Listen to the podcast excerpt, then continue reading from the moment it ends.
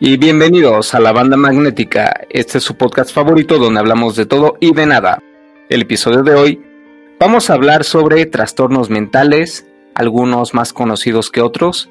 Vamos a platicar sobre algunos de estos trastornos, sobre qué los caracteriza, cuál es la idea que se tiene acerca de ellos y en general por qué deberíamos cambiar la manera en la que los vemos.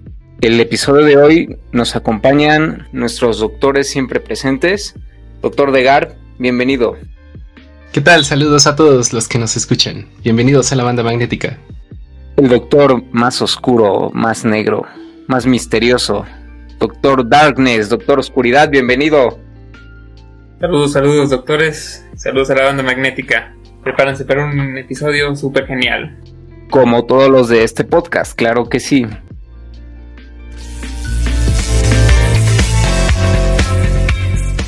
Bienvenidos a la banda magnética. Banda magnética. Banda magnética. Banda magnética. La vida hecha meme y el meme hecho podcast. Donde hablamos de todo y de nada. Temas populares abordados desde perspectivas poco exploradas.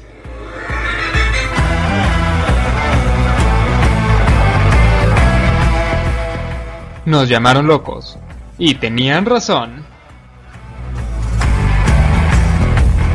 Resulta que no eran ah. explosivos, solo eran tamales. También la teoría sobre los juegos MOBA y la Tercera Guerra Mundial es totalmente verídica. Con eso, Nomuts, seguramente podemos aprovechar su fuerza.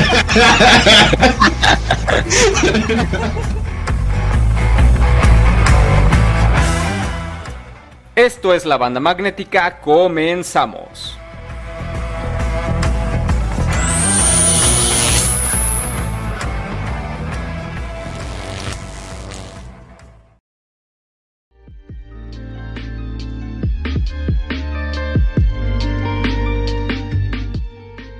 Y muy bien, para abrir este episodio, ¿qué tal usted, doctor Darkness? ¿Qué nos trae para el episodio de hoy? Ah, en esta ocasión les traigo una...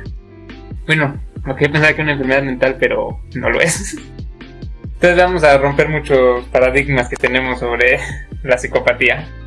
primero que nada me gustaría preguntarles a ustedes ¿Qué es lo que tendrían entendido por la psicopatía? ¿Qué, qué, qué es la imagen que tendrían? ¿Por qué no...? Cuéntame, Mago, doctor Mago Azul, ¿qué es lo que usted tendría en mente cuando hablamos de un psicópata? Bueno, es una excelente pregunta. Normalmente yo tengo a un psicópata como una persona que actúa de manera fuera de contexto en diversas situaciones, pero que para él resulta algo muy normal y que pues normalmente viene por traumas en su infancia que lo hacen pensar que actuar de esa manera es correcto. Entonces, pues siempre siempre que se ve en una situación en la que actúa de esta manera digamos fuera de fuera de lugar, pues siempre recibe como esa retroalimentación negativa que vuelve a, repetir el ciclo quizá del trauma que vivió en el pasado, con lo que entra en un círculo vicioso en el que este rechazo eh, nada más genera que se refuerce su, idea acerca de cómo es el mundo o cómo es la sociedad. Ok, ok. Tienes, una noción. ¿Qué hay de usted, doctor Degar? ¿Qué, qué, ¿Qué es lo que para usted tendría un psicópata? ¿Cuál sería su noción de este individuo? No sé, me llega la idea personajes como, como Ted Bundy, personas que carecían de empatía y de remordimiento a sus acciones sobre los demás y a la vez tal vez otro tipo de deseos, pero como que lo único que podría rescatar como común denominador sería esa parte como de falta de empatía y falta de remordimiento a sus acciones. Ok, sí, ahí, ahí nos vamos acercando un poco más a, una idea correcta. Bueno, Hollywood nos trae muchas otras ideas que no son correctas. Entonces, de hecho, les voy a hablar de dos personajes eh, antes de entrar tal cual en tema. Eh, uno que es un buen ejemplo de un psicópata, relativamente un ejemplo de un psicópata, y uno que no lo es. Entonces, el ejemplo de un buen psicópata sería Batman. Y bueno, ahorita veremos específicamente más sobre esas características, pero sí tiene que ver con eso de la falta de empatía y también lo que un poco el doctor Mago Azul nos mencionaba sobre eh, como esta impulsividad. ¿no? Y en Batman vemos mucho eso de la impulsividad. Eh, algo que a lo mejor podría como sonarles raro a algunos, algunas personas cuando decimos de Batman siendo un psicópata, pues Batman lo mata. Y en efecto, ese, ese como dices, doctor Degar, no es, no es algo necesario para un psicópata. Sí hay muchos psicópatas que matan, pero no todos. Y eso, ese es un mito que vamos a hablar ahorita. Ahora un ejemplo muy malo de un psicópata, o sea, uno que no, que no entraría dentro de esto, es Hannibal Lecter. Tiene por ahí varias características que no exactamente no, no embonan con un psicópata y bueno de hecho no embonan con nada.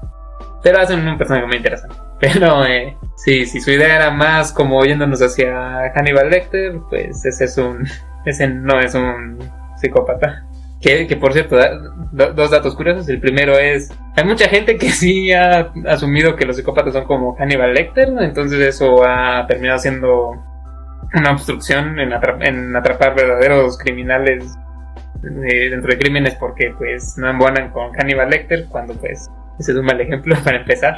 Y el segundo dato curioso es que... Entonces la gente piensa que cuando están buscando a alguien tiene que parecerse a la actitud de Hannibal Lecter y obvian las, los posibles candidatos. Ajá, o sea, hay algunos policías, de hecho, que, tendrían como esa noción, justamente por lo de que Hollywood nos alimenta como con esa idea. Y pues no. en la realidad, este, en, realidad sería muy difícil que alguien contara todas las características tal cual como Hannibal Lecter. Porque de hecho una de las cuales podría ser impulsividad y Hannibal Lecter, pues por ahí no vemos eso.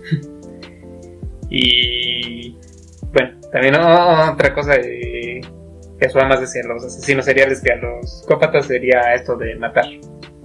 Eh, y muchas veces tiene que ver con algún motivo sexual y en el caso de Cannibal Lecter pues no se ve eso. que aparte es un caníbal, ¿no? Pero sería totalmente otra cosa distinta. Pero sí, eso ha obstruido, ha obstruido eh, hacer investigaciones. Así que chicos, recomendación de la banda magnética. no sigan recomendaciones de películas para asumir cómo es que deben ser los psicópatas. Sigan las nuestras. Totalmente confiables. mejores, mejores que esas, definitivamente. Eso espero. Bueno, y el otro dato curioso de Hannibal Lecter es que está basado en un prisionero mexicano. Así que Hannibal Lecter realmente era mexicano. Entonces, pues ya vimos que más puede ser la psicopatía y que no lo es, pero pues realmente vamos a, entrar de lleno esto de qué es la, psicopatía.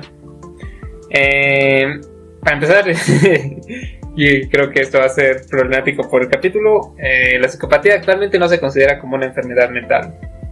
De hecho, se considera como un trastorno de la personalidad, incluso más como un campo de estudio. Y esto tiene mucho que ver con que en tal cual, pues sí hay definiciones, pero pues todavía no hay así como un consenso muy estable de qué es un psicópata. Sin embargo, pues este más o menos hay algunas ideas que sí tienen, que algunos puntos que sean como una simplificación, sin irnos a lo demasiado técnico, pues sería un sujeto con falta de afecto, falta de remordimientos y empatía. Pues es una persona muy manipuladora, y se utiliza a otras personas. Entonces, sería como, como la, forma de conceptualizar a un psicópata. La psicopatía, pues, es este. está muy relacionada con un trastorno, el cual es el desorden de personalidad antisocial. Sin embargo, eh, pues realmente se ve que hay una diferencia en el sentido de que más bien sería que los psicópatas suelen también tener este trastorno y al revés. ¿no? En el sentido de que más o menos dentro de la población eh, en una prisión se estima que el 80%, bueno, entre el, entre el 60 al 80% tiene este trastorno de, el desorden de personalidad antisocial. Y realmente es más bien hacia el entre el 15 y el 25% que tiene psicopatía. ¿no? Entonces, no todos los criminales son psicópatas, para empezar. Podremos hablar de que es una minoría, aunque es una minoría significativa.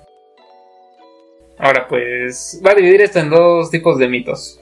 ¿no? Eh, los mitos más populares y algunos podremos más o menos mencionar como mitos clínicos. Y esto tiene mucho que ver con ciertas concepciones que se tienen incluso desde la medicina y desde la psicología que pues en los últimos años pues vemos que a lo mejor no son tan, tan correctos como se pensaría. El primer mito sería que la psicopatía no es una cosa episódica, ¿no? sí se comprende que más bien eh, pues ya cuando tienes psicopatía o eres psicópata o no lo eres, pero no, no vas a estar como... No, no va a ser como que en algún momento seas psicópata y en otros no. Siempre lo serás.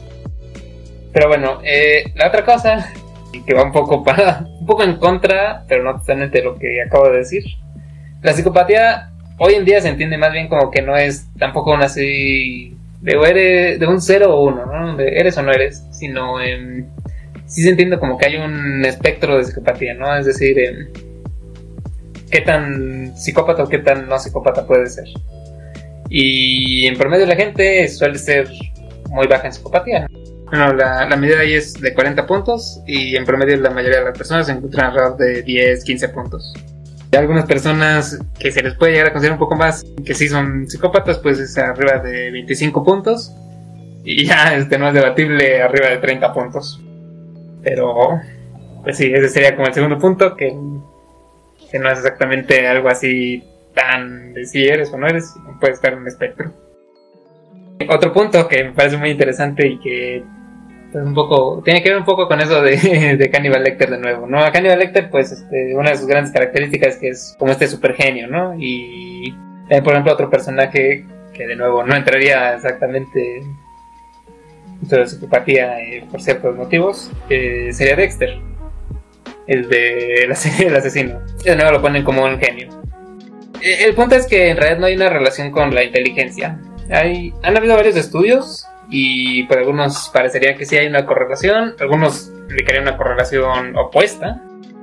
Y realmente a lo que se ha llegado con la, la conclusión es que, bueno, la conclusión más aceptada es que no, no hay relación alguna. Y incluso la biología y la bioquímica nos indica que no debería haber una relación alguna entre inteligencia y entre, entre esta eh, entre la psicopatía. Entonces, pues puede ser un genio o no, puede ser un psicópata, pero no tiene nada que ver el uno con el otro. puede ser un genio, un psicópata, pero nunca una estrella porno. ¿eh?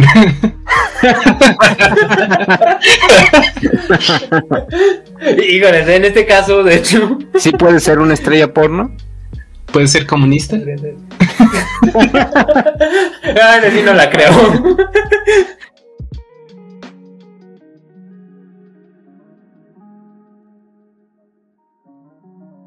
Bueno, eh, antes de llegar hacia esos puntos de qué trabajos puede tener o no un psicópata, es bastante común eso de la psicopatía.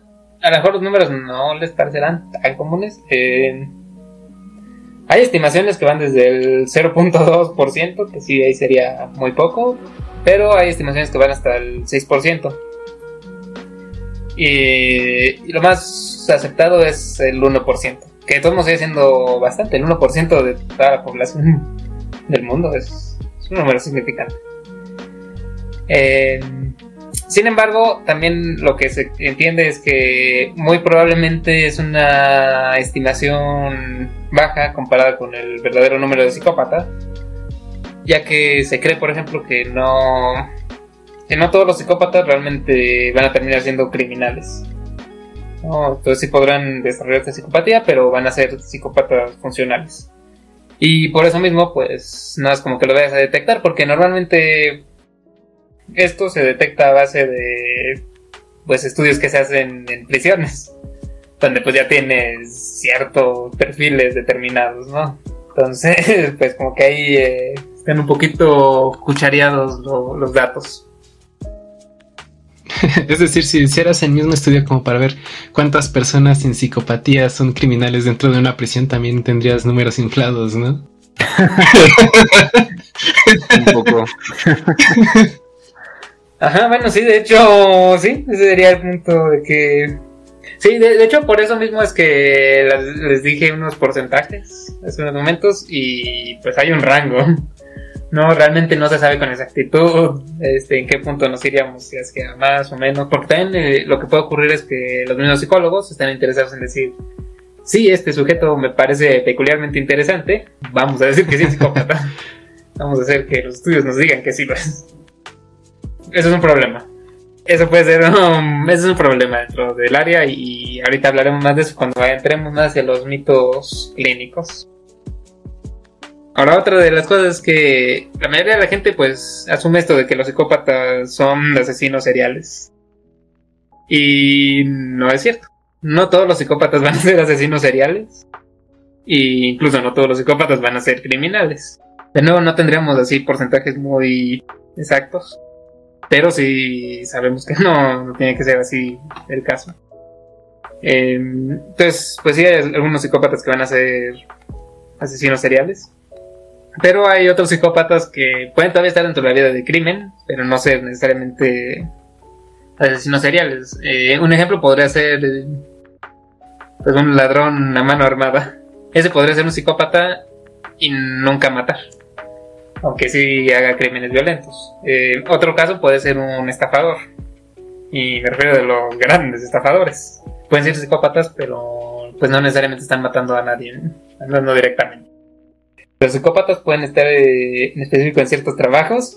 Uno de ellos, de hecho, es la política. Y aunque nunca se han hecho así como los estudios apropiados, pues sí, sí se ha llegado a determinar así de que ciertos políticos, pues sí, parecía tener, sí parecían tener tendencias más hacia la psicopatía. Unos presidentes incluso. Ahorita de los que me acuerdo, eh, Roosevelt es uno de los que por ahí mencionaban que a lo mejor tenía psicopatía. Y por eso mencionan que, es un- que fue un buen presidente, entonces... Es necesario que sean psicópatas. Tal vez ese sea el problema. Que en México tenemos muy pocos psicópatas. psicópata funcional.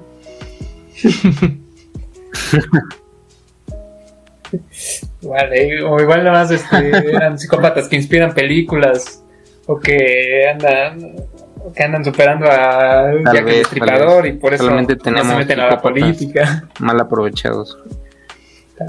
Es como de hay talento, solo falta apoyarlo. A lo mejor. sí, se van por malos caminos y no se les dan las oportunidades. Sí, eso es algo que también podemos hablar ahorita. Este, otro, otros de los trabajos donde se pueden encontrar a los psicópatas. eh, ventas y negocios. Abogados. Trabajos relacionados con militares o, o policías. Que pueden ir viendo más o menos hacia dónde tienden ese tipo de trabajo. Así que nada más no le vayan a dar la espalda. Entonces, pues ahí tenemos este dato de que no necesariamente todos los psicópatas van a ser peligrosos. Eh, desafortunadamente, pues hasta la fecha no tenemos así datos muy exactos que nos puedan decir una o la otra. Habría ejemplos, pero pues sí, todavía son, esas son cosas que, se, que sería bueno estudiarlas. ¿no? Que si alguien nos está escuchando y quiere estudiar psicología, pues igual y ahí la psicopatía puede ser un tema de interés. Y si no, pues este, Pero van a Ya, estudiar este psicología, pues igual sigan escuchando este buen podcast. Lo que sea que vayan a estudiar, sigan escuchando este podcast. Lo que hagan, escuchen este Ahora- podcast. y si no estudian también, ¿eh? Solo escuchen este podcast. Si te gustó el video, dale like. Si no te gustó, también dale like. Mentalidad de psicópatas. Mentalidad de psicópatas. ¿Quién necesita la mentalidad de tiburón? Como si lo piensas, los tiburones se tragan ca- prácticamente lo que sea. Entonces, si te están diciendo que tienes mentalidad de tiburón, te están diciendo que eres un crédulo. O sea, que- o te están albureando, puede ser, ¿no? También puede ser. Ah, joder. bueno, nada, recuerden eso que les acabo de mencionar. Que los de ventas y negocios están muy relacionados con esto de la psicopatía, ¿eh? Nada más tengan en consideración esa. Es decir, sería preferente que fueran psicópatas. Es sacarle provecho, ¿no? Sería interesante investigar al respecto. Por eso es que nuestro podcast no es exitoso, porque no sabemos venderlo. No somos psicópatas.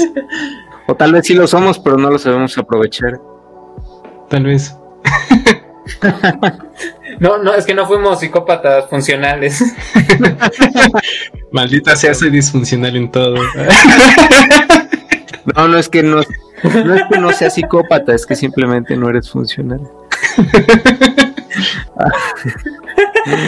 Ah, nada más me imaginé a la, a la psicóloga del Joker diciéndole, no es que estés enfermo, simplemente eres disfuncional. Ay, no. Ay. Hablando de eso, Hablando de eso, del payaso, hablando de payasos.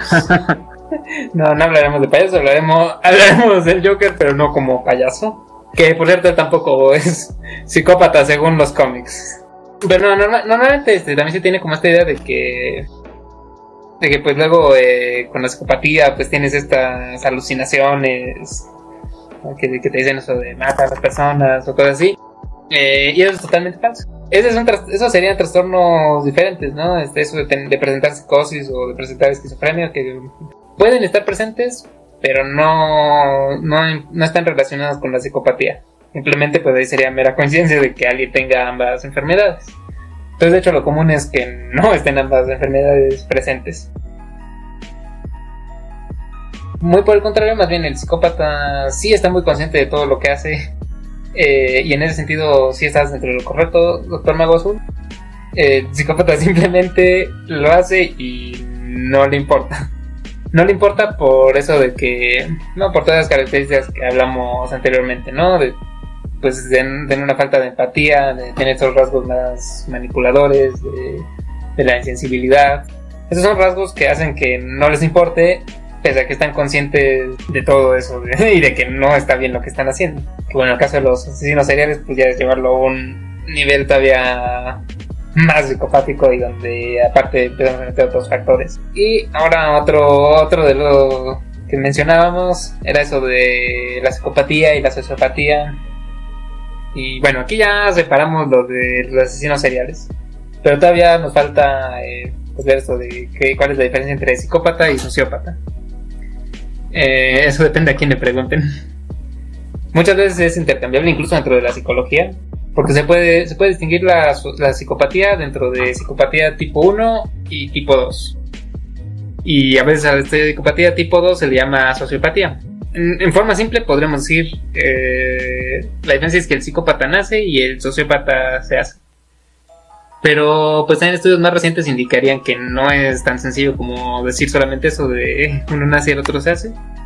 Sino, pues por un lado sí tiene que ver con la forma en la que actúa cada uno.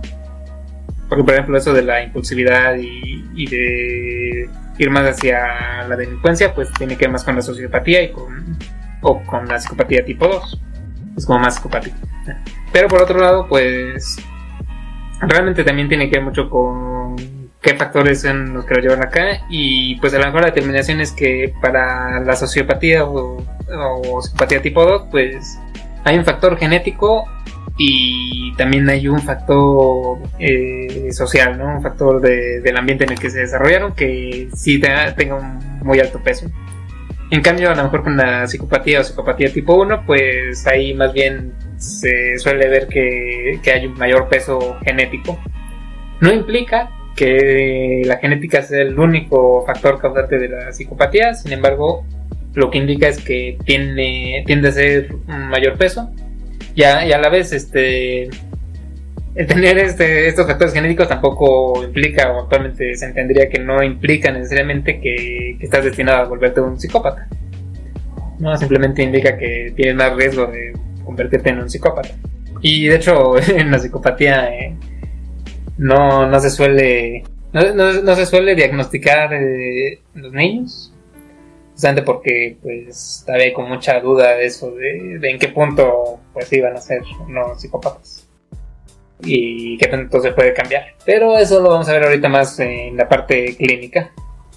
Actualmente sí, las estadísticas nos dirían que hay más, que más bien los hay más hombres psicópatas que mujeres psicópatas.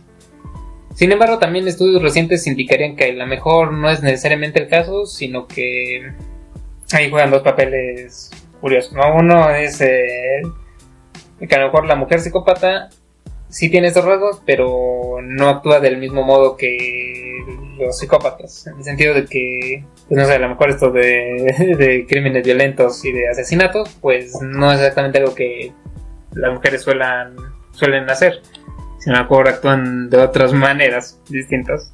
Y eso no, no se ha estudiado como tal, entonces por eso pues no, no, se, no, no se puede determinar que tantas mujeres realmente son psicópatas, aparte de todos los problemas que ya mencionamos anteriormente. Y pues también dentro de esto mismo, la, pues ciertamente existe cierta visión de la gente en general sobre cómo actúa un hombre y cómo actúa una mujer. Entonces también por eso, eh, por esos mismos prejuicios, pues algunas cosas que que no se le perdonarían al hombre psicópata, a la mujer psicópata, pues como que sí se suelen ignorar. Entonces esto pues también cambia toda la dinámica. No es tan fácil como pensarían lo de identificar a un psicópata en el día a día. Eh, esto creo que más bien va con mucha gente que dice ser expertos en psicópatas. Y pues en data tips de no, pues si hace esto es psicópata.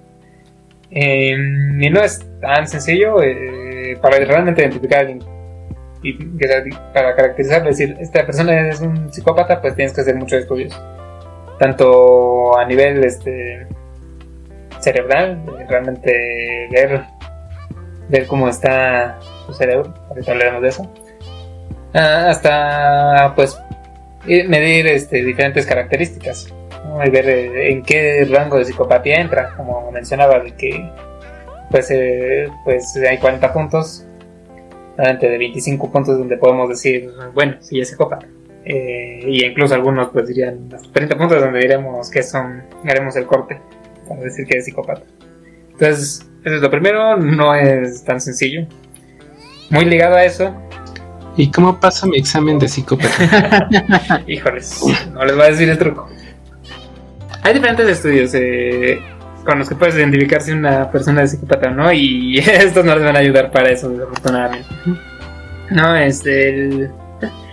un estudio que, que suele hacer es mostrarle ciertas imágenes o ciertas palabras a las personas. Este, de hecho, es un test que podremos hacer ahorita y no espero que me digan si descubrieron que son psicópatas o no. Pero sí, pero a lo mejor dentro de ustedes van a, se darían cuenta, ¿no? Eh, pero, ajá, por ejemplo, si les ponemos palabras, digamos, pared, tortuga, asesinato, puerta, sangre. Bueno, si tuvieran alguna, alguna reacción con ciertas de palabras, eh, muy posiblemente, bueno, este, muy posiblemente no son psicópatas. Si por el contrario no tuvieron reacción con palabra, con esas palabras y todas las asumieron como igual de peso, o sea, neutrales, entonces ahí es donde podemos decir, ah, este sí puede ser psicópata. Eh, normalmente dentro de un laboratorio pues podríamos realmente hacer medidas apropiadas de ver este, si hubo estímulo o no.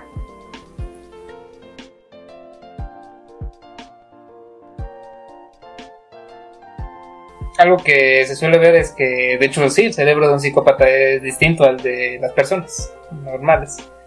Em, suelen tener una menor densidad de neuronas entre la amígdala y la corteza cerebral. No, que justamente tiene que ver con esto de la comunicación entre el lado más emocional y de impulsos con el lado racional del cerebro.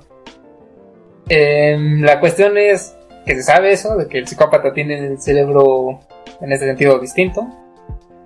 Lo que no se sabe es de si primero viene como todo este factor más del entorno en el que se desarrolla el psicópata que hace que el cerebro se tienda a formarse así o si el cerebro ya viene así y pues ya es lo que y tiene más efecto esto que tal cual el entorno.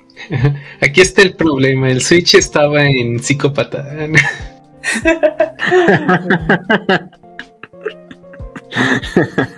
Estaba en W de, de brand.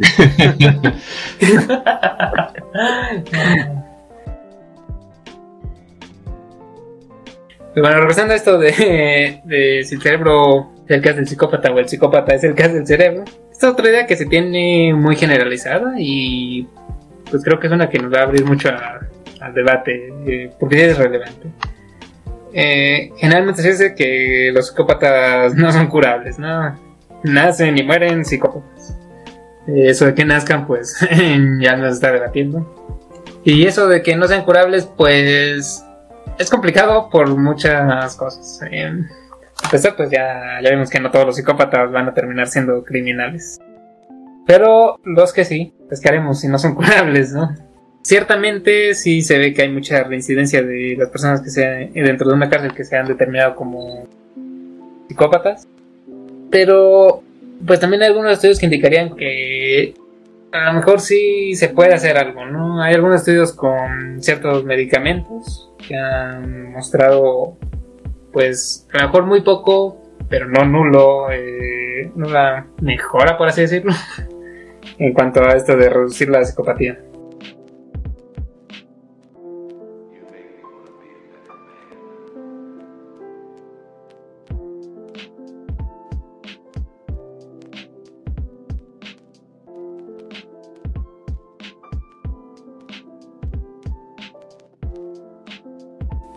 Otra cosa curiosa es que sabían que los psicópatas en general también suelen tener condenas más cortas de lo que deberían. Lo suelen sacar por buena conducta antes. Y, eso tiene que ver con los policías, pero no siendo buenos, sino haciendo un mal trabajo. Se cree que, pues, contar eh, la soberbia del policía de pensar de, ah, pues obviamente puedo identificar cuando alguien está mintiendo y contarlo con el psicópata que es un experto manipulador, pues no da buenos resultados eso. ¿O quién lo hubiera dicho? Sí. Eh, así que también son policías. No, no confíen ciegamente en sus habilidades. No confíen en que ustedes se identificarán a alguien que puede mentir. No, eh, más bien váyanse por al contrario de seguir siendo sospechoso. Igual y yo me la creo, pero lo mejor será que no. Como la nota que tiene Homero en la mano de no le hagas caso a Bart. Algo así, este, policías, hagan eso. Hagan eso, por favor. Policías, este, abogados, toda la gente. Que, en el psicópata. Toda la gente que está en el tribunal, por favor, no confíen en el psicópata, no mientras no tengamos aún un tratamiento que funcione bien. Porque sí, les dije que hay tratamientos y más o menos eh, muestran algo positivo, pero todavía estamos lejos de algo que, realmente nos ayude. Eh, y también si sospechan que su hijo es un psicópata o potencialmente se puede volver un psicópata, actúen, hagan, hagan lo que puedan para que no se vuelvan psicópatas. Porque mientras más crecen, más difícil no se rindan. Esas acciones son como llevar la terapia, ¿no? No, no meterla a la cárcel o algo así. Pero sí llevan la terapia y no cualquier terapia, sino hay, cosas muy específicas. Si, si, tiene, si sus hijos tienen este desorden más hacia antisociales, más hacia hacer cosas sí. vidas, ¿no? Para dar unos ejemplos, si intentan quemar, son piromaníacos, intentan quemar cosas, si andan matando animales, eh, si andan dañando estratégicamente gente, si andan robándole a sus amigos, llévenos, llévenos a terapia y, y, que esa terapia que sí sea enfocada como a eso y no se rindan en ellos. Y bueno, obviamente también en otro factor que suele estar muy presente más con los psicópatas que terminan en la cárcel y que es casi como la regla, pero no, no es, no es 100% algo que ocurre, pero sí es algo muy común que todos haya problemas en el hogar. Eso también va muy, muy ligado, así que pues, son puntos a trabajar como sociedad. Dicho eso, pues creo que eso nos deja varias preguntas acerca de la psicopatía eh, y de cómo actuar, porque eh, sí, en efecto, si nos vamos por esa idea de el psicópata nace y no es curable, entonces eh, pues sí, nos deja la pregunta de, ¿y entonces qué deberíamos hacer con, esta, con estas personas, no? ¿Qué deberíamos hacer con los niños que vamos viendo que tienen esa tendencia de ser psicópatas? ¿Y qué deberíamos hacer con la gente que ya es psicópata, que ya está en la cárcel y pues bueno, actualmente no, no podemos hacer nada acerca de eso. Normalmente yo suelo ser bastante pesimista, en esta ocasión quisiera ser más optimista y pensar de, no, no esta no es la única opción, sí podemos hacer algo mejor como sociedad, sí podemos estudiar más acerca de esto y encontrar una solución para que en el peor de los casos tengamos psicópatas funcionales que no nos vayan a causar problemas. En el mejor de los casos, pues no tengamos psicópatas. Y mucho menos sociópatas.